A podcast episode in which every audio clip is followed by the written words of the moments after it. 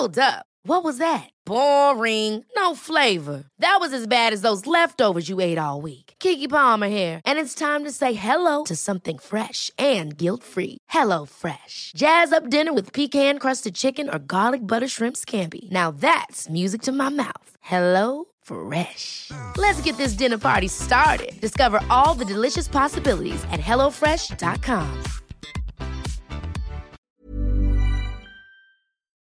Bonjour, bienvenue dans la saison 2 de Comme d'Archie, le podcast qui vous ouvre les portes du monde fascinant de l'architecture, dans une approche non manichéenne et pour ne pas opposer passé et futur, dans une réflexion transversale permettant de vivre au présent dans un cadre de vie plus heureux car mieux identifié.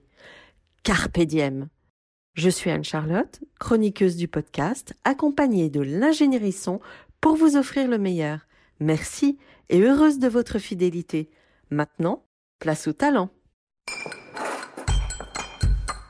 Bienvenue dans Comme d'Archie. Chers auditeurs, ravis de vous retrouver aujourd'hui en compagnie de l'agence Leclerc et Associés. Bonjour François Leclerc. Bonjour. Bonjour Paul Lègle. Bonjour. Vous êtes tous deux associés de l'agence, on va en dire davantage tout à l'heure. François Leclerc, on ne vous présente plus, votre agence est emblématique et vous en êtes le père. Car Leclerc et Associés compte aujourd'hui parmi les grandes agences françaises. Sa forme originelle créée dans le début des années 1980 résulte de l'association de François Leclerc et de Fabrice Dussapin. Dès les origines, dans l'ADN de l'agence, nous retrouvons l'alliance des activités d'architecture et d'urbanisme, approche transversale qui demeure aujourd'hui avec en plus le paysage. En 2019, François Leclerc, architecte urbaniste, devient Leclerc associé avec l'intégration d'Anne-Claire Eberhard, Alexandre Sfintesco, Charles Gallet et vous-même, Paul Lègle, à la direction de l'agence. L'agence compte près de 80 collaborateurs et œuvre sur des projets de grande envergure. Alors, on va commencer par le début, comme d'habitude dans cette émission. Quels sont vos parcours respectifs, votre jeunesse? Où s'est ancrée votre envie d'architecture, vos études, vos associés, vos complémentarités? Ce qui est intéressant, c'est que entre le moment où, euh, où on a commence à prendre rendez-vous pour cette interview, on a euh, une personne qui est partie euh, raconter ses propres aventures, Alexandre Fintesco, qui a monté son agence Ah, à la suite du confinement. Le confinement a eu des répercussions incroyables. Et, euh, et du coup, c'est vrai que l'agence, elle s'est constituée depuis longtemps comme un collectif. Donc, euh, dans un collectif, euh, il y a des personnalités qui rentrent et qui sortent, qui participent pendant un temps. Et, euh, et du coup, ce collectif, finalement, il s'incarne autour d'une méthode qui est insufflée par François Leclerc. Mais du coup, c'est, voilà, c'était pour reprendre un petit peu qui était autour de, de François aujourd'hui et, euh, et qui le sera demain. D'accord. Alors François Leclerc, votre envie d'architecture, vous vous souvenez quand euh, Alors écoutez, moi je j'ai passé mon bac, euh, je crois, en 72. Donc c'était euh, les, les années 70 un peu euh, fofolles et un peu extraordinaires du point de vue idéologique. Donc euh, ça correspond à euh, ce désir de convergence entre des passions du moment. C'est-à-dire euh, il y avait euh, tout ce qui est euh, de l'ordre du social, en plus ça, moi j'ai toujours une fascination pour les, sciences techniques, les mathématiques, la physique, etc. Donc il y avait une convergence entre le, politique, le réel, la, la mise en équation de tout ce qui nous semblait important à ce moment-là. C'est-à-dire les luttes urbaines, pour parler simplement, les luttes pour euh, vivre mieux, pour et la, la fabrication de la ville semblait une matérialisation possible par rapport à de l'idéologie. Oui. C'était l'é- l'époque des villes nouvelles. C'était euh, Euh, l'époque, c'était un peu après. Enfin, Ouais. les villes nouvelles étaient un peu avant. euh, ça s'est construit beaucoup pendant ce moment-là. Euh, on peut pas dire que ce soit ça qui m'ait tellement porté. Les villes nouvelles correspondaient à, euh, un événement euh, très 5e République. C'est-à-dire, c'était euh, la Datar, c'était euh, ces, grands événements euh, nationaux sur lesquels on a retravaillé après, à travers la Grande Motte, etc. Donc, c'était effectivement peut-être de regarder la fabrication de la ville peut-être d'une autre manière que celle venant d'en haut, un peu moins euh, colbertiste. Donc les luttes urbaines à l'époque, c'était plus en rapport avec ce qu'on connaîtrait maintenant, à travers un rapport avec plutôt, le socle, le bas, Le, je dis, quand je dis le bas, c'est bottom-up, si vous voulez. Mhm. C'est plus en rapport avec la, la, ville réelle. D'accord. Alors, vos études? Alors mes études justement, c'était à l'époque venant de province, du Jura, euh, par euh, un hasard un peu compliqué, j'étais à ce qu'on appelait UP4, mmh. et qui était une école un peu bizarre parce que c'était finalement la, la suite de l'école des beaux-arts, donc avec tout ce, ce que ça correspond euh, comme truc un peu ancien, avec les ateliers, les fanfares, les machins, etc. Donc je me suis beaucoup amusé, pour tout vous dire. C'était presque une école négative dans le bon sens. C'est-à-dire, ça m'a donné envie de faire autre chose. C'est-à-dire, c'était avec euh, les grands patrons, les, je ne donnerai pas les noms, etc. Mais disons que je me suis beaucoup amusé, j'ai pas beaucoup appris, mais ça m'a donné au bout de quelques années d'amusement une, très forte envie d'apprendre. Donc à ce moment-là, je suis parti à UP6, qui était euh, l'endroit le plus politique, on va dire, euh, dans lequel j'ai rencontré des profs qui étaient beaucoup plus passionnants. Et à ce moment-là, j'ai fait une sorte de formation accélérée qui, m'a permis euh, d'entrevoir beaucoup d'autres choses que l'architecture de la construction euh, simple et classique.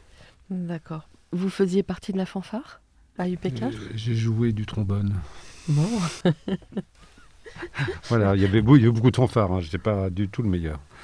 mais je me suis bien amusé, j'étais géo au club, enfin je fais plein de choses totalement ridicules mais qui étaient amusantes. Moi je suis, je suis ravi d'être là pour apprendre ça. Et comment, après vos études, vous avez été très vite euh, indépendant, autonome euh? Après mes études, non, non, j'ai travaillé euh, dans des agences comme, comme beaucoup. donc, de manière un peu rapide dans certaines. et la, première était celle de Gérard Grandval, mmh. qui, est, un, architecte très singulier que j'apprécie beaucoup et qui a fait entre autres les choux de Créteil. Donc ça correspondait en même temps à cette, cet imaginaire assez poétique mais euh, au service euh, de la, on va dire, euh, de la France des villes nouvelles quand même. Puisqu'il y avait des choses de Créteil, il y avait des choses comme ça, etc. Donc c'était, mais en même temps, c'était l'univers de la mode, c'était l'univers de, de l'art graphique, etc. C'était assez passionnant. Et après, j'ai travaillé longtemps avec Yves Lyon, avec lequel j'ai fait pas mal de choses intéressantes. Il m'a appris, m'a appris à construire. il m'a aussi cultivé. On a fait beaucoup de voyages ensemble on a fait plein de choses euh, très passionnantes, des recherches, etc. Donc après avoir travaillé euh, quelques années avec Yves Lyon, euh, j'ai retrouvé mon camarade de diplôme qui s'appelait Fabrice Sapin. on avait gagné des concours ensemble de post-diplôme qui s'appelait le PAN, qui est devenu Europan après, etc. Et donc ça nous a permis d'accéder à la commande assez facilement à l'époque. Une sorte de trajectoire assez évidente par rapport à ça. Et la première euh, commande, c'était... La première commande, ça a été finalement euh, de manière assez simple la première œuvre, qui est devenue prix de la première œuvre. C'était ah un petit immeuble de logement qui se trouve dans le 13e arrondissement, qui existe toujours, euh, qui a été rénové, j'ai vu récemment, et qui était un, immeuble très intéressant parce que il y avait une maîtrise d'ouvrage géniale à l'époque, qui avait envie de, de faire différent. Alors après, l'agence a fait du chemin. Paul Lègle, vous incarnez la transmission oui, alors avec euh, aussi donc Charles Gallet, euh, qui n'est pas avec nous aujourd'hui, avec euh, Anne-Claire Ebrard. Donc oui, oui, tout à fait. Alors moi, ça fait 20 ans hein, que, je, que je suis à l'agence. Donc j'ai cheminé beaucoup aussi dans ma tête au sein et aux côtés de, de l'agence et aux côtés de François. Écoutez, vous faites très jeune. vous parlez à qui là? et donc, 20 euh, ans à l'agence et vos études, euh, pareil, cette envie d'architecture, comment? L'envie d'architecture, je dirais qu'elle est née avant les études. Euh, quand j'étais petit, en fait, quand j'ai eu le droit de rentrer chez moi tout seul, je devais avoir 7 ans, euh, la première chose que j'ai faite, c'est ne pas écouter mes parents. Du coup, j'ai pris un autre itinéraire. Et tous les jours, je passais devant euh, une grande vitrine dans laquelle il y avait une table d'architecte, avec un architecte derrière qui dessinait des choses que je ne voyais pas, avec des dessins magnifiques qui étaient, euh, qui étaient au mur. Alors, ce n'était pas François qui était à la table. Mais, euh, mais du coup, voilà, donc j'ai une fois, un jour, euh, il y a un monsieur barbu qui est, euh, qui est sorti, qui m'a invité à rentrer dans, dans, sa tanière, et je l'ai fait. bien sûr, je n'avais pas le droit de le faire, je l'ai fait. Et, je crois que là, j'ai vraiment eu, enfin, je m'en souviens encore, j'ai eu une vraie émotion par rapport à ces dessins qui, à la fois, étaient, beaux et qui avaient du sens. Voilà. Donc ensuite, il s'est passé quand même pas mal de temps. j'ai eu une, formation très scientifique. Et, et pour moi, en fait, l'architecture, que je ne connaissais pas du tout, c'était un métier d'artiste. Donc j'ai commencé mes, mes études d'ingénieur dans le bâtiment. Et puis en fait, au bout d'un an, deux ans, euh, plus ça avançait, plus j'étais euh, intimement persuadé qu'il était nécessaire pour moi de devenir architecte. Et, euh, à ce moment-là, bah, du coup, je suis allé visiter les écoles parce que je, ne connaissais rien. Donc je suis allé voir les projets, la manière de, dont, les, dont les élèves pensaient, dessinaient. Et du coup, j'ai atterri à l'école d'architecture de la ville et des territoires, à Marne-la-Vallée. Mmh. Voilà, où François, du coup, enseignait aussi. Mais le monsieur devant lequel vous passiez, euh, c'était l'agence François Leclerc? Non, je ne connaissais pas son nom et, euh, et tu n'étais pas diplômé, François, encore. Alors comment estimez-vous l'héritage de cette agence emblématique? Alors moi, je dirais que ce que m'a apporté en fait euh, François, c'est, je dirais, le goût du récit, le goût de, le goût de la narration, c'est-à-dire raconter des histoires. Quand on fait un projet, chaque projet euh, est une nouvelle histoire qu'on raconte, alors sous des approches différentes, mais voilà, sous, sous l'angle du territoire, parce qu'on on est une agence qui travaille euh, sur des échelles très variées, euh, sous l'angle du grand paysage, sous l'angle sous du, du, du, site que l'on parcourt quand on commence un, nouveau projet et des émotions qu'on peut ressentir par rapport à, par rapport à un bâtiment, un matériau, un patrimoine. et puis voilà, et puis aussi des, des aventures techniques euh, des explorations. Euh, moi, je me suis beaucoup intéressé au bois. Ça fait 20 ans que l'agence fait du bois et, et du coup que, que j'évolue aussi avec la compréhension de ce matériau et son évolution technique.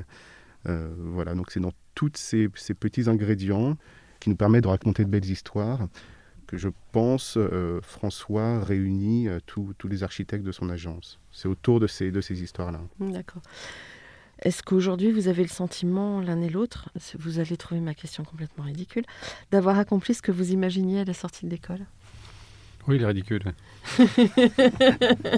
non, non, non, non, non, non, absolument.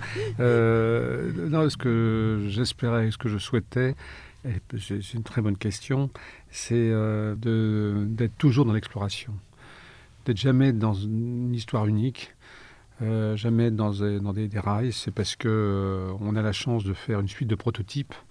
Chaque contexte est différent. C'est vrai qu'en plus de ça, on a poussé le bouchon très loin en disant on va changer d'échelle. Ça, c'était plutôt une sorte de passion euh, presque personnelle de dire je il y a les bâtiments, mais il y a la ville qui va avec. Il y a, il y a des territoires très larges. Il y a plein de questionnements politiques et sociaux par rapport à ça.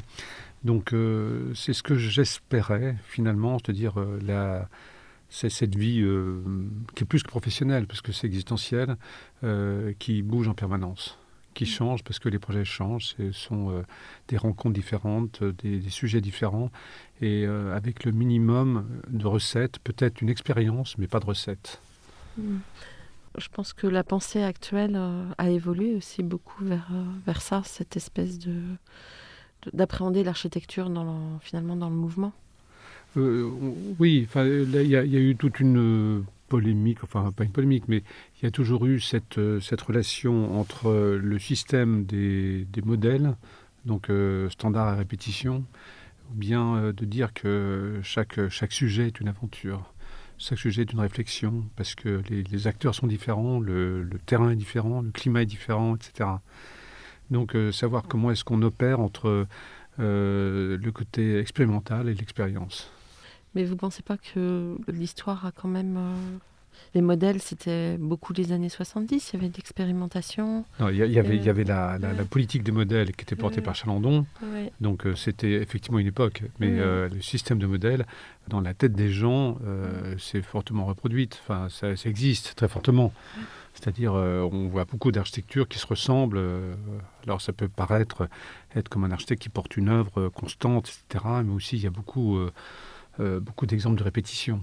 C'est ça qui est un peu, un peu angoissant dans l'architecture, savoir comment est-ce qu'on se renouvelle, euh, mais toujours en allant un peu plus loin, sans être forcément dans des ruptures euh, pour paraître différent des autres. Mm. Paul Lègle, je vous repose la question. Est-ce qu'aujourd'hui vous avez le sentiment d'avoir accompli ce que vous imaginiez à la sortie de l'école?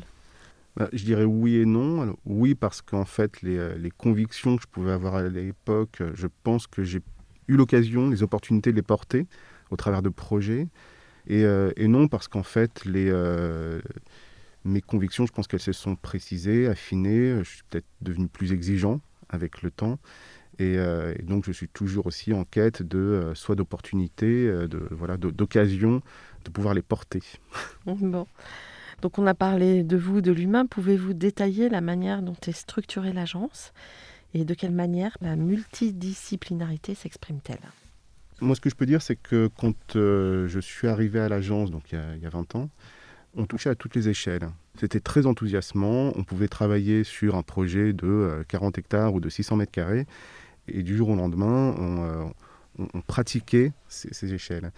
Ensuite, je trouve qu'au début des années 2000, le, métier euh, d'urbaniste s'est professionnalisé et il est devenu assez, particulier, assez spécifique.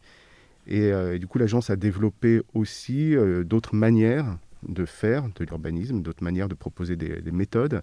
Et, on, a développé du coup un pôle urbanisme à l'agence, un pôle architecture. Euh, et, du coup, un des gros enjeux qu'on a aujourd'hui, euh, nous, euh, Charles et, moi, dans, cette transmission, c'est de préserver cette multidisciplinarité dont vous parlez, cette transversalité entre, entre ces pôles, pour ne pas les enfermer dans des, dans des compétences qui seraient beaucoup moins intéressantes, puisque grosso modo, l'ADN de l'agence, c'est vraiment effectivement ces rapports, ces rapports d'échelle. Mhm. Donc concrètement, ben, on, fait euh, des revues de projet pour toujours euh, informer et, tenir tous les collaborateurs au courant des différents projets qui, se font. Et puis surtout, on essaie de trouver là aussi des opportunités, des projets pour avoir des équipes multidisciplinaires qui vont pouvoir à la fois travailler sur la grande échelle et le détail. D'accord. François Leclerc, vous voulez ajouter quelque chose? Euh, non, mais c'est-à-dire que dans, ce parcours, il y a eu des événements quand même assez, assez importants. C'est vrai que comment passe-t-on d'une échelle à l'autre? Alors c'est surtout une notion d'envie et de désir.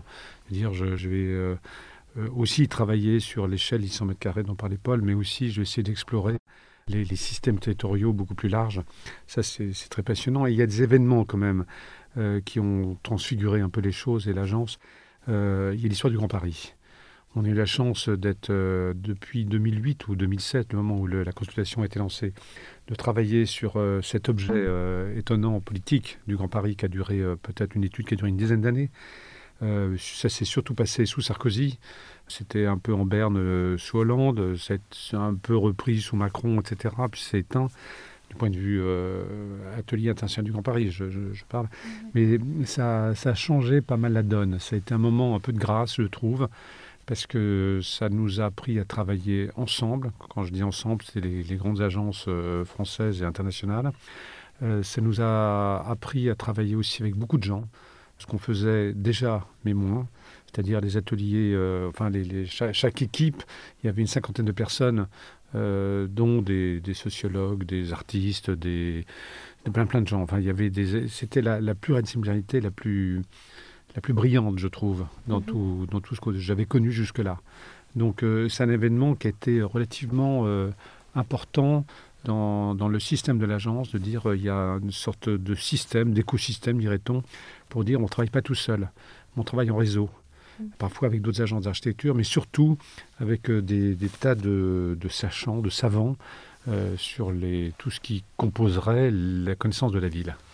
Est-ce que vous pensez que c'est grâce à ça qu'on est arrivé à toutes les procédures réinventées? Non. Alors, alors, si vous voulez que je parle de, des réinventés, c'est vrai que c'est un phénomène assez complexe. C'est-à-dire, je pense que euh, dans l'histoire du Grand Paris, il y a un projet qui s'est fait par rapport aux 10 équipes, aux 15 équipes, etc. Il y a un projet qui s'est fait, c'est celui de Christian Blanc. Christian Blanc, qui était euh, le ministre euh, qui s'occupait de tout ça et qui avait euh, concocté avec des équipes le métro du Grand Paris. Donc la ligne 15, la 16, la 17, etc., c'était lui. Ensuite, il avait, alors ça a été modifié au fur et à mesure du temps parce qu'on est passé de, de, 40 stations à presque 80, etc. On a modifié un peu les parcours, mais finalement, son projet initial, il se fait. Il se fait à coût de 40 milliards, ça va coûter très cher, mais finalement c'est un rattrapage par rapport à ce qui n'avait pas existé pendant euh, un temps fou, c'est-à-dire du transport en commun efficace euh, autour de Paris. Mmh. Donc euh, c'est un projet qui s'est fait. Et le reste, on va dire que ça s'est toutes les, jolies propositions, ça s'est pas vraiment fait. Et finalement, dans, cette métropole, il fallait quelques actes visibles. C'est-à-dire, ça ne pouvait pas rester un projet souterrain. Et ces actes visibles, ça a été entre autres réinventé. Alors, c'est, je parle surtout de réinventer la métropole, où il fallait des, des, objets qui parlent à tout le monde et qui fassent des points de singularité, des points d'intensité urbaine, etc faut dire qu'il se passait des choses. Donc c'est un phénomène, euh, j'allais dire, de, coup d'éclat qui était sans doute utile pour dire qu'il ne s'agit pas que d'infrastructures. Hmm. Alors on va passer à vos projets. Pouvez-vous nous résumer l'histoire de vos projets emblématiques et en cours? Alors par exemple la Grande Motte, Marseille, Nice, Paris, Plaine-Saunier, la Défense, Reims, Montpellier, il y en a beaucoup. mais ça, ça ce, dont vous parlez, c'est les projets à très grande échelle qui sont effectivement, on va dire, euh, cette, euh, cette suite euh, intellectuelle du Grand Paris euh, qui, a, qui, était commencée avant, qui s'est poursuivie, qui s'est encore plus armée, plus fortifiée par rapport à ces nouvelles manières de travailler.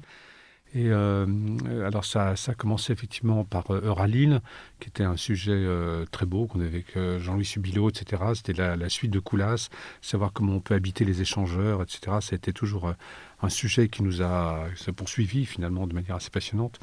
Euh, ça a été aussi euh, tout ce qu'on a fait sur Paris Nord-Est, c'est-à-dire entre la Porte de la Chapelle, euh, Aubervilliers, la Villette, etc., ce qui a donné McDonald's, ce qui a donné Claude Bernard, ce qui donne maintenant la transformation de, la Porte de la Chapelle, etc. ensuite, bon, ça a été plein, plein de sujets, dont Euromed, qui est un sujet euh, très passionnant, c'est-à-dire euh, cette relation entre cette ville euh, active qui se trouve à l'arrière du panier, je ne sais pas si vous voyez à peu près, c'est-à-dire là où il y a la tour de Nouvelle, la tour de Zahadid, etc. Et puis les quartiers nord, c'est-à-dire savoir comment cette ville de réseau va pouvoir se réinventer, inventer un, un, avenir qui soit un peu moins euh, coincé dans, ces, réseaux. Donc euh, réexplorer la ville à ce niveau-là, et ça devient, ou c'est extrêmement passionnant, ça continue. Il y a l'histoire de la Grande Motte, effectivement, dont je peux parler, qui est un sujet exploratoire par rapport à un passé. C'est-à-dire on, réexplore la mission Racine. Je parlais de Datar tout à l'heure. C'était, comment dire, cette, cette volonté gaulienne euh, de dire on va équiper euh, la côte languedocienne pour que les, travailleurs n'aillent pas passer leurs vacances sur la Costa Brava. C'est-à-dire comment sur euh, plusieurs centaines de kilomètres, on va inventer une, sorte de côte. on prenait l'exemple de la Floride à l'époque, et c'était une vision très optimiste. C'est-à-dire quand on travaille sur un sujet comme ça maintenant, ce qui est passionnant, c'est de se replonger dans l'histoire initiale et de regarder comment ça s'est fait. Alors c'est fait avec des moyens considérables puisqu'on a changé la côte, on a surélevé, on a fait des autoroutes, on a fait énormément de choses. Donc euh, c'est très passionnant, mais ça donné des objets, dont principalement la Grande Motte. Il y, a, cinq autres villes qui ont été créées, mais la Grande Motte est la plus emblématique. Et finalement, ce qui est très beau, c'est ou très bien, euh, c'est que cette Grande Motte, elle est très aimée par les habitants. Elle est aussi euh, aimée par, des, tas de gens maintenant. Euh, on est passé de la grande mode, la grande moche qui a été décriée, maintenant c'est la grande mode. Mais maintenant, on a fait des, concertations avec 1500 personnes pour une ville où euh, il y a 10 000 habitants en temps, en temps permanent. Et ces concertations, c'était euh, extraordinaire parce qu'on sentait tout, l'amour d'une ville par rapport à une architecture moderne, une architecture qui avait une volonté d'être différente. Donc on est porté par ça, par une sorte de de volonté euh, d'une ville qui doit bien sûr continuer à se développer, parce qu'une ville qui s'arrête, euh, elle, meurt, continuer à se développer, mais avec euh, un amour de ce qui s'est passé précédemment à travers cet architecte étonnant qui s'appelait Balladur, mm. et qui a fabriqué cette forme. comment s'est concrétisé à la Grande Motte votre travail? Je crois que vous avez travaillé avec Franck Boutet dessus On a travaillé avec une équipe. Là, je, prenais à chaque fois, on fait des équipes euh, très larges avec des paysagistes, avec euh, Franck Goutet qui travaille sur l'environnement. Euh, on avait travaillé principalement avec lui sur l'ensemble de la métropole de Montpellier pour savoir comment ces territoires Montpellier, c'est une ville qui est dans, le danger par rapport aux épisodes Sévenol, les pluies, les débordements, etc. Donc savoir comment on pouvait, euh, à l'échelle d'une métropole, donc euh, à travers 30 euh, communes qui se rassemblaient, savoir comment est-ce qu'on pouvait répondre à, cette notion de risque. Et on a continué sur la, Grande Motte, qui n'appartient pas à la métropole de Montpellier, mais qui est très à proximité, pour voir comment cette ville pouvait se développer dans des considérations bien sûr historique, euh, bien sûr environnemental, et puis euh, surtout savoir comment cette ville pouvait devenir plus permanente. C'est-à-dire comment ces objets qui étaient faits pour l'été pour pouvaient vivre maintenant presque toute l'année de manière normale. Donc c'est une belle histoire. Alors, par exemple, ça se concrétise comment? Ben, ça, se, ça se concrétise dans la reconfiguration des réseaux. La grande mode, c'était l'époque effectivement de la, voirie automobile surabondante, c'est-à-dire euh, et tout convergeait vers le port, c'est-à-dire comment le port que l'on transforme aussi pour le faire encore plus grand, plus beau, euh, le faire encore plus qui puisse résister aux vagues submersives qui peuvent arriver un jour, etc. C'est de dire comment est-ce que la, voirie est plus accueillante euh, à tous les modes doux. Donc c'est replacer cette ville dans le contexte actuel d'un rééquilibrage par rapport à la mobilité.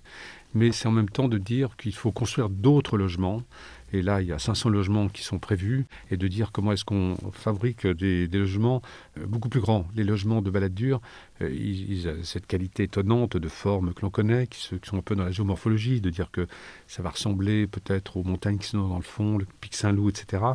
Mais c'était surtout des tout petits logements comme on avait fait peut-être euh, aux arcs, etc. Euh, mm. Des, tout petits trucs pour les, pour les vacances qui sont difficilement modifiables. Il faut aussi copropriété, etc. C'est très compliqué. Donc euh, pour faire une ville permanente, qui est comme un, objet très intéressant, un sujet très intéressant, c'est de savoir comment est-ce qu'on va faire des grands logements. Donc les 500 logements que l'on va faire, c'est plutôt de dire ils seront grands.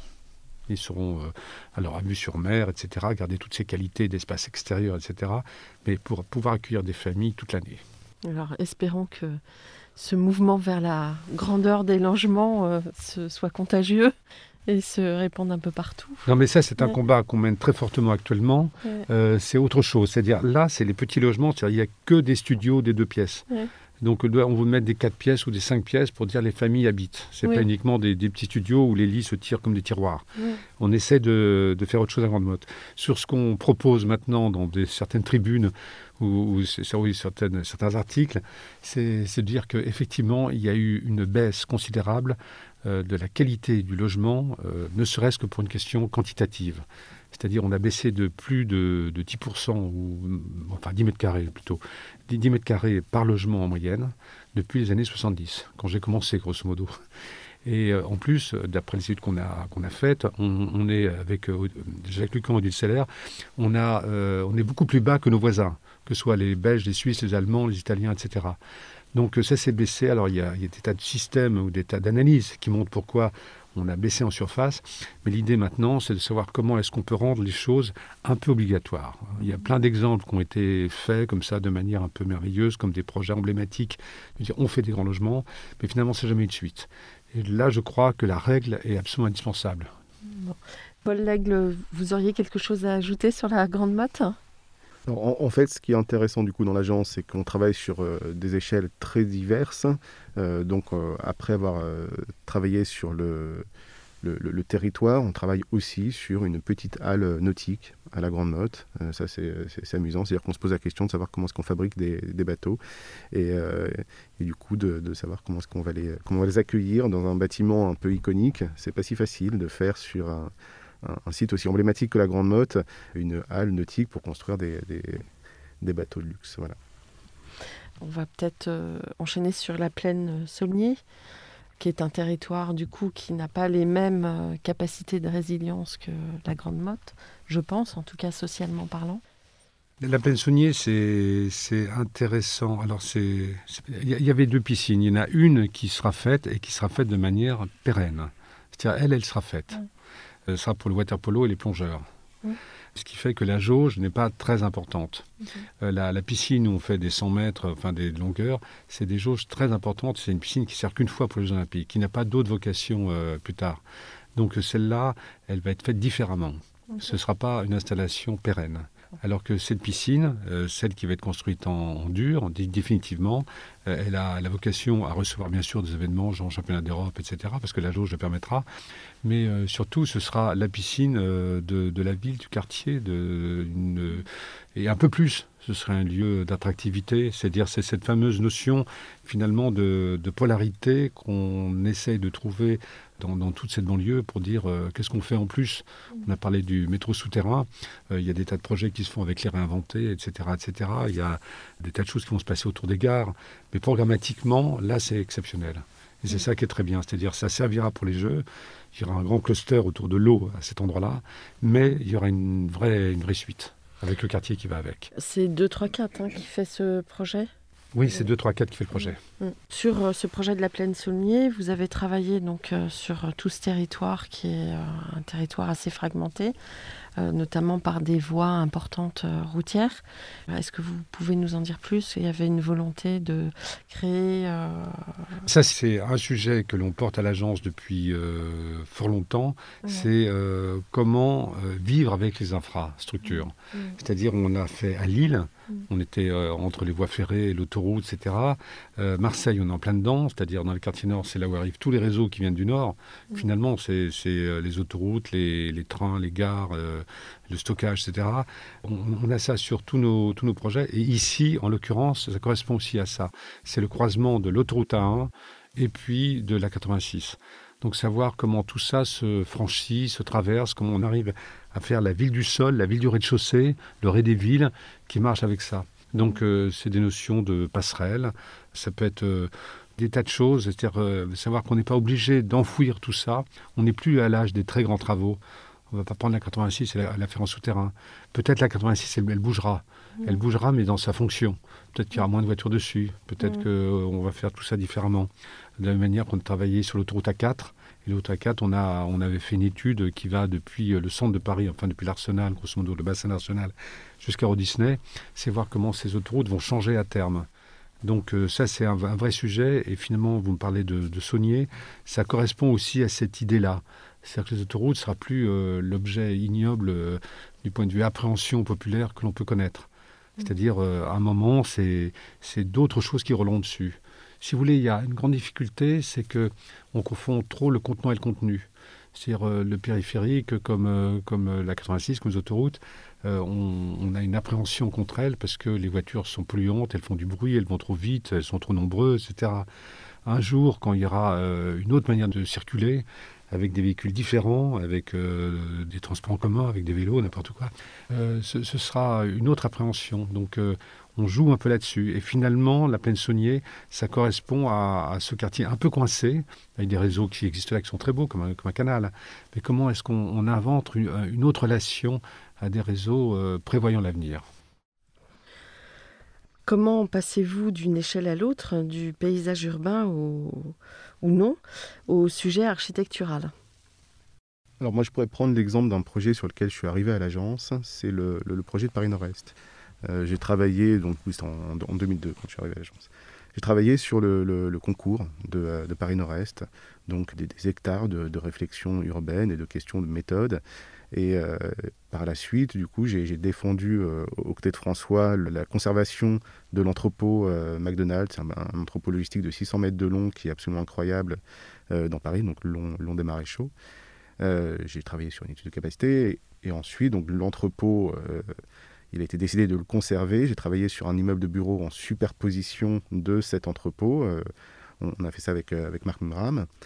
Euh, et donc, du coup, on a pu aller jusqu'à la manière de réinventer l'espace de travail sur la trame structurelle de l'entrepôt existant, travailler sur la modénature de, façade aussi, qui permettait de révéler là aussi l'entrepôt existant. Donc, on, peut dire que l'aventure a commencé sur des considérations géographiques quasiment à l'échelle du bassin parisien. Et puis, elle s'est terminée sur le, dessin du, euh, dessin du, garde-corps. Donc, ce, changement d'échelle à l'agence, on le fait constamment. Les, architectes, ils ont un outil informatique où ils utilisent la molette de la souris et ils zooment et ils dézooment tout le temps. Ils zooment et dézooment, ils zooment et dézooment. Ça est presque pénible quand on les voit. En fait, on, fait exactement la même chose. C'est-à-dire qu'on passe notre temps dans notre réflexion à zoomer et à dézoomer. Je, voudrais juste un temps pour dire qu'actuellement, on zoome un peu trop. On passe notre temps dans des zooms sur des écrans euh, terribles. Le confinement oblige, pardon. En tout cas, il y a effectivement le, il y a deux choses qui sont importantes, je pense, dans notre métier. C'est il y a le, la pensée et le dessin. Et effectivement, le, euh, les, deux ont besoin de, de, zoomer et de dézoomer. Voilà. Bon. Vous avez choisi de développer la filière bois pour baisser l'impact carbone très probablement. Pouvez-vous nous parler du projet Arboretum et aussi vos autres projets, du coup à l'échelle architecturale? Je vais juste faire une petite, euh, petite introduction là-dessus qui m'intéresse parce que c'est le, rapport entre la très grande échelle et les constructions bois que l'on fait. C'est-à-dire, euh, quand on avait travaillé sur le Grand Paris, on avait beaucoup travaillé sur le climat, qui devient encore plus euh, évident aujourd'hui. Et cette, cette notion de dire que la ville-nature à grande échelle a une incidence sur le climat d'une métropole, on l'avait calculé avec les, grosses machines informatiques de Météo France et de dire qu'on pouvait baisser la température globale de l'île de France euh, en travaillant sur la forêt. La forêt est un sujet énorme et la, forêt, c'est-à-dire replanter tout ce qu'on peut en forêt sans abîmer l'agriculture euh, tellement utile, mais de dire que cette forêt doit être exploitable pour qu'elle soit euh, très valorisable, y compris climatiquement. Et donc, ça m'a toujours passionné de dire on travaille ici et maintenant euh, de dire que les arbres de l'île de France pouvaient fabriquer le matériau de construction. C'était toujours dans le rapport euh, que de telle manière qu'on utilisait la pierre à une époque et qu'on l'utilise toujours et encore, mais que la pierre ne venant pas forcément de Chine, que le bois, il ne viendrait pas forcément ni d'Autriche ni de Finlande, mais il serait travaillé dans l'île de France. Donc il y a une cohérence entre une, approche territoriale sur des notions environnementales et climatiques et la construction euh, que l'on fait actuellement, ou les constructions que l'on fait actuellement. On parlait de ça, notre exploration euh, du, matériau bois, elle a suivi aussi euh, tout le parcours de compréhension par euh, tous les opérateurs, que ce soit donc du coup notamment la maîtrise d'ouvrage public au travers de, grands équipements. ce qui est intéressant, c'est que nous, quand on a commencé à faire du bois il y a 20 ans, personne ne connaissait le bois. Il y avait une grande méfiance envers ce matériau qui vieillissait mal, etc. C'était le matériau des chalets et puis on pensait tout. Euh, et, on a commencé du coup l'aventure du bois sur le lycée de Savigny-sur-Orge. Et, euh, sur ce lycée de, euh, de Savigny, c'est un lycée en site occupé, un très gros lycée, il y avait l'opportunité d'utiliser le bois pour une compétence toute bête, c'est qu'il permet une construction propre, une construction silencieuse et que du coup c'était l'occasion de, proposer une autre manière de, faire un chantier en site occupé. Euh, et, ensuite, bah, quitte à utiliser ce matériau que nous ne connaissions pas, bah, on s'est amusé à, en comprendre les, euh, les, spécificités constructives pour du coup proposer des, euh, formes, des spatialités particulières. Donc ça, c'était l'exemple de, Savigny où on a fait nos, petites erreurs parce que c'était les premières fois qu'on utilisait le matériau. Ensuite, on a eu d'autres projets, parce qu'il faut toujours un projet finalement pour concrétiser un petit peu nos, aventures, nos réflexions. On s'est posé la question du coup avec l'INSEP. Le, L'INSEP, c'est un pôle sportif dans le bois de Vincennes. Là, on s'est posé la question de, de la façade zéro traitement, zéro entretien. C'est-à-dire qu'on a des maîtres d'ouvrage qui nous disent Ouh là là, ça vieillit mal. On dit Ok, très bien, on, va s'atteler à la tâche. On s'est adjoint les, les, services, les conseils d'un ingénieur bois, euh, Dominique Calvi, qui est absolument passionnant et qui du coup nous a aussi emmenés sur le, le, le bon chemin du, euh, du bois. Donc euh, à l'INSEP, on a pu euh, développer une façade qui est bien ventilée, qui sèche bien, dans un bois qui est naturel, qui n'est pas traité. Aujourd'hui, on sait que 15 ans après, on retourne sur le, sur le site. Le bois n'a pas pourri, il a grisé, il est, il est magnifique, il n'a absolument pas bougé. Et euh, donc ça, c'était l'apprentissage de, de, l'INSEP. Et puis petit à petit, on s'est, on s'est dit, bon, tout ça c'est intéressant, mais on a commencé à plus se questionner sur la filière bois. C'est-à-dire, euh, qu'est-ce que c'est que de construire en bois aujourd'hui si jamais nous n'avons pas les compétences ou si jamais nous n'avons pas la matière première? Euh, François parlait de la matière première, mais en fait, il y a aussi la compétence. C'est-à-dire, euh, comment est-ce qu'on fait aujourd'hui pour que le nombre de projets bois qui arrivent sur la table puisse être fait avec les compétences que nous avons en France? Donc il y a une montée en compétences encore à, encore à faire. Donc là, on s'est posé la question sur le lycée de l'île de Nantes. Le lycée de l'île de Nantes, c'est 2014 sur l'essai de Nantes, on s'est dit comment est-ce qu'on va aborder du coup le, sujet de la, filière bois. On s'est rendu compte que, euh, notamment sur toute la question de la façade, euh, il y avait énormément de bois de tempête. Il y avait de bois de tempête qui était impropre à la, construction. Donc là, pour le coup, on s'est dit, on a déjà fait la façade zéro euh, traitement, zéro entretien. Alors on va se poser la question de la façade où on va réussir à anoblir le, bois. Donc on a réutilisé du coup le bois de tempête pour en faire la façade du lycée de l'île de Nantes. Donc ensuite, le lycée de Nantes, c'est un bâtiment qui est en structure bois aussi également. Donc là, on a pu inventer aussi et développer d'autres euh, d'autres notions. C'est-à-dire que le bois n'est jamais visible. Euh, il est toujours euh, masqué par quelque chose, soit pour le protéger, soit parce qu'il y a des problèmes acoustiques. Et du coup, on ne profite pas du, du, bois. Donc là, l'enjeu de Nantes, on se disait, bon, ça fait quand même plus de dix ans qu'on fait du bois. On va faire un bois visible dans les salles de classe. Et donc, on a travaillé, on a inventé un système de, plancher, un plancher mixte bois-béton, qui, euh, comporte euh, en, lui-même toutes les vertus euh, acoustiques et qui font qu'on a une sous-face bois structurelle acoustique sans aucun ajout et qui se montre comme un domino du coup sur le chantier. Donc ça c'était une, grande satisfaction en fait dans cette évolution de l'appréhension du, matériau bois. Et puis vous parliez d'Arboretum. En fait, Arboretum intervient entre guillemets un peu après ces, différentes, ces différentes aventures. On s'est dit voilà dans le bureau, Qu'est-ce qui nous reste à, explorer sur le bois? Aujourd'hui, le, bois dans le bureau, c'est un système de, de mécano. Le, bois, c'est des poutres, euh, des, planchers à solives, etc. C'est dans, notre univers un matériau qui est très expressif dans sa construction et qui, du coup, euh, génère aussi beaucoup d'épaisseur dans les, dans les planchers, qui font que ça freine aussi beaucoup de, de maîtres d'ouvrage, qui sont aussi euh, pas forcément très lumineux parce que euh, ben, parce qu'on a, on a beaucoup de, poutres, etc. Les, poutres, c'est des, zones d'ombre, entre guillemets. Donc là, on a développé sur Arboretum un système de bureau avec un matériau qui s'appelle le, le c'est du bois lamellé croisé, c'est-à-dire que c'est des grandes planches de, bois. Et on a développé une coupe constructive pour que cette sous-face puisse, un, être révélée, visible, qu'on puisse en profiter, et, euh, qu'elle file euh, jusqu'à l'extérieur, c'est-à-dire qu'il n'y ait pas d'obstacle à la lumière. Donc c'est, euh, on a pu l'expérimenter puisque du coup c'est un chantier qui est en cours. On a, on a construit un pavillon à Nanterre, voilà, tout mmh. à fait. On a construit un pavillon témoin de 600 mètres carrés pour justement euh, consolider un petit peu notre, euh, les recherches que nous avions faites sur cette coupe presque, presque technique du bois. Les utilisateurs du RERA le voient, non? Ce pavillon témoin, c'est ça? Tout à fait. Oui, il est... Non, mais surtout sur, euh, sur Arboretum. Donc, euh, c'est un, sujet euh, qui est doublement passionnant. Il y a cette aventure du bois qu'on pousse à chaque projet. Mais en plus de ça, il y a une nouvelle manière de travailler. Donc, ça n'a pas forcément une relation avec le mode de construction, mais l'échelle était importante. La possibilité d'être en relation avec la scène, avec un jardin, avec la nature, était très, très porteuse.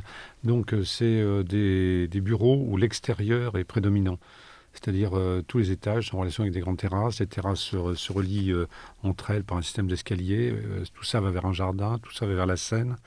Donc c'est un sujet où finalement le travail, non pas dans un sous-sol, non pas à l'intérieur, dans des, choses extrêmement normées, mais on est dans la, réinvention d'un système où travailler plus nomade, même à l'intérieur des murs, même à l'extérieur, même dans le jardin, etc. Donc, euh, dans, ces considérations actuelles où on parle tous avec des masques comme ça, c'est aussi une autre manière de faire, de dire euh, je me promène dans le bâtiment et dans le jardin. Mais là, vous aviez euh, un terrain de jeu assez considérable. C'est pour ça qu'avant que ce soit une, une question technique, c'était quand même déjà une, pour le coup une, vraie, un vrai questionnement urbain. C'est 12 hectares. Hein. Le, mmh. le, site, sur ces 12 hectares, il y a 9 hectares d'ensemble tertiaire et 6 hectares de parc. Donc euh, on est à deux pas de la défense, en train de se poser la question de savoir qu'est-ce que c'est que de travailler aujourd'hui, qu'est-ce que c'est que de, euh, de, créer une densité active d'espace de, travail, quelle est la place de ces grands ensembles qui peuvent être perçus comme des isolats euh, dans, dans, la ville? Voilà, donc toutes ces questions-là, on, on, y a répondu en créant un, campus très ouvert sur le paysage, très au contact des, euh, aussi des, cheminements de, euh, des, habitants entre la Seine et les logements. Donc, de qualifier euh, ces parcours. Juste un, truc encore, c'est-à-dire, j'ai parlé au début de, du prix de la première œuvre qu'on avait eu sur un immeuble dans le 13e arrondissement, mmh. donc en, des années 80, on va dire. Mmh. Et j'ai parlé d'un maître d'ouvrage qui portait ça, qui s'appelait Lombardini, les RIVP, etc.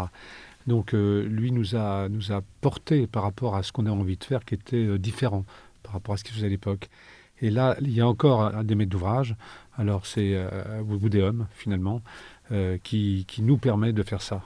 C'est-à-dire, c'est absolument essentiel de cette, cette euh, puissance ou cette force ou cette conviction qui peut, être portée par les maîtres d'ouvrage pour être euh, différent, pour être dans une relation de recherche permanente. Mais j'aime bien mettre en, ce, ce, premier projet et ce projet qu'on est en train de faire actuellement pour dire avant tout, c'est une volonté commune entre un maître d'ouvrage et un architecte. beaucoup de vos confrères disent la même chose. En fait, pour avoir un bon projet, il faut un bon maître d'ouvrage. François Leclerc, vous êtes déjà exprimé il y a deux ans, si ma mémoire est bonne, sur le risque que représente le glissement de la commande de logement vers des intérêts privés. Du coup, euh, qu'est-ce que vous en pensez? Non, mais euh, les intérêts privés ont toujours été euh, présents dans le logement. Enfin, c'est plutôt le différent. C'est-à-dire qu'avant, le logement social était porteur d'une innovation. Mmh. Maintenant, ça l'est beaucoup moins tout le monde est un peu sur le même, euh, même standard. Mm. Euh, et puis le privé s'occupe de faire du logement social, etc. Donc il y a une espèce de mélange des genres. Il n'y a plus ce, côté euh, prototype qu'on avait à une époque. donc c'est pour ça qu'on est arrivé à des standards qui sont en train de descendre, j'en parlais tout à l'heure. Et, actuellement, le privé correspond à plus de 70% de la production en France.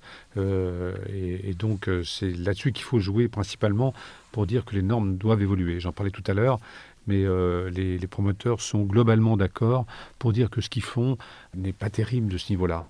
Mmh. Donc, euh, ce qu'ils veulent, c'est que les règles soient communes. C'est-à-dire, euh, quand on se bat sur un appel d'offres, finalement, quand on fait des logements plus petits, on les vend mieux, on les vend plus cher au mètre carré. Donc ces appels d'offres, finalement, ça a tendance à réduire la surface des logements. S'il y a une règle qui est portée par une ville, qui est porté par l'État ou qui est porté par une instance comme ça, qui dit un logement ne doit pas faire moins de temps, une pièce ne doit pas faire moins de 12 mètres carrés, euh, les cuisines ont une fenêtre, etc., et c'est écrit sur un papier, les promoteurs se battent à armes égales. Au ce moment-là, euh, ils vendront un peu moins cher leur logement, et mécaniquement, c'est le foncier qui baissera. Mm. Actuellement, le foncier, c'est comme c'était un truc absolument sacralisé et que la variable d'ajustement, c'est euh, le logement comme surface ou comme méthode de construction, mm. construire un peu pas très bien, etc. Il faut que, les, que le, politique s'empare du sujet, même le politique local, hein, de dire j'ai une ambition forte par rapport à ça, c'est mes citoyens, c'est voilà, je m'en occupe bien, entre autres par rapport au logement, et j'impose des choses. Et les promoteurs sont globalement d'accord. Mm. Comment imaginez-vous euh, ce dont on parle beaucoup aujourd'hui, le monde d'après? Enfin, ou qu'est-ce que ça représente pour vous? Bah, Est-ce que c'est pas l'opportunité, justement, le monde d'après, de, euh, pouvoir faire évoluer justement les, mentalités et les, euh, et les, règles dont, parlait François? C'est-à-dire que finalement, peut-être que cette crise sanitaire, c'est un électrochoc et qu'on peut remettre en question certaines choses, mais il n'y a pas que le logement qu'il faut qu'on peut remettre en question. Euh, il y a encore beaucoup de, nouveaux usages à inventer, à développer dans notre manière de travailler, notre manière d'apprendre, d'enseigner. Euh, on, a, travaillé sur de, nombreux lycées. Dans, les lycées aussi, on a besoin de faire évoluer beaucoup les mentalités. J'ai participé à un, colloque sur le lycée du futur il n'y a, pas si longtemps que ça, où, euh, j'ai ressenti une grande demande de la part des enseignants de bouleverser les, codes, les, spatialités en fait de l'enseignement et à côté de ça, du coup, des, opérateurs qui ont encore un peu de mal à s'adapter à, cette, euh, à ce changement de paradigme. Donc que ce soit dans l'enseignement, dans, l'espace de travail, c'est la même chose. Là aussi, on vit, on, vit un bouleversement. C'est qu'on on construisait avant pour des investisseurs qui demandaient de, de remplir, les, de cocher les cases d'un cahier des charges. Aujourd'hui, on construit pour faire venir des collaborateurs, pour les faire venir de loin, pour les garder, parce qu'ils ont, parce qu'ils ont une qualité. Euh, et, là aussi, c'est un changement de paradigme. Donc que ce soit le logement, les bureaux, l'enseignement, euh, on est effectivement, on a l'occasion peut-être aujourd'hui de euh, d'aller vers un, re-questionnement de, ces fondamentaux. Ces, changements, ils peuvent largement évoluer de manière territoriale. C'est-à-dire, jusqu'à maintenant, la métropole, pour tous les urbanistes, est considérée comme l'alpha et l'oméga de, de, la pensée urbaine. Et euh, on était un certain nombre à dire euh, où est la métropole du lointain? Qu'est-ce qu'elle devient Alors on a été rattrapé par la crise des Gilets jaunes euh, qui disait nous, dans nos ronds-points de, je sais pas où, de, l'Oise, de, la Seine-et-Marne ou du Perche, etc., qu'est-ce qu'on qu'est-ce qu'on devient au milieu de tout ça quand le seul intérêt c'est de, fortifier ce qui marche quand même un peu le mieux, même s'il y a plein de crises à l'intérieur. Et de dire que maintenant, une sorte de de, de, relation à ces espaces naturels dans lesquels, parce qu'on sait travailler en Zoom, ou bien on veut travailler différemment, ou bien on veut travailler moins, euh, on veut, on veut plus être dans ce stress de ces villes euh, trop chères où la circulation n'est pas terrible, etc., et trop polluée. C'est-à-dire ça, ça donne un autre regard par rapport à ce lointain, et c'est ça qui va se mettre en place, qui peut être intéressant. C'est-à-dire, on le voit même dans nos agences, dans nos proches ou dans nos familles, des gens qui s'interrogent pour savoir euh, pourquoi ne pas aller habiter ailleurs. Pourquoi... Donc, euh, il va y avoir un combat un peu plus équilibré entre les métropoles, toujours aussi attractives pour les raisons que l'on connaît, c'est pour ça que nous sommes là, et puis en même temps une vie d'un peu une vie un peu plus simple, un peu plus agréable en rapport avec la nature, etc. Je ne dis pas que ça sera facilement, mais il y a peut-être un rééquilibrage qui va se faire. Un mot de la fin? Moi, je dirais. Euh, ce, que, ce que je dis aux, jeunes diplômés qui nous rejoignent à l'agence, c'est qu'il ne faut jamais oublier de partager ses convictions. Euh, quand on est architecte, des convictions, on en a. En fait, euh, si on ne les partage pas, elles ne valent pas grand-chose. Voilà, mm. on vit à une époque où c'est très important. Bon, François Leclerc. Oh, le mot de la fin, c'est repenser ses envies de jeunesse en permanence, ne pas les trahir merci vraiment beaucoup. J'ai été très, très heureuse de vous accueillir. nous aussi, content d'être là. à bientôt. Au revoir. À bientôt.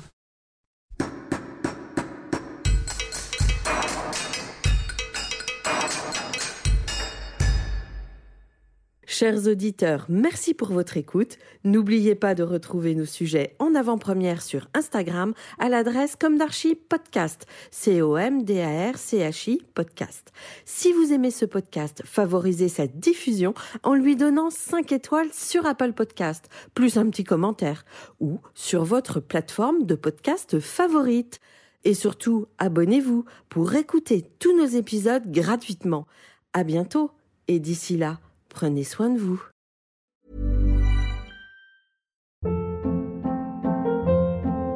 Hold up. What was that? Boring. No flavor. That was as bad as those leftovers you ate all week. Kiki Palmer here, and it's time to say hello to something fresh and guilt-free. Hello Fresh. Jazz up dinner with pecan-crusted chicken or garlic butter shrimp scampi. Now that's music to my mouth. Hello Fresh. Let's get this dinner party started. Discover all the delicious possibilities at HelloFresh.com.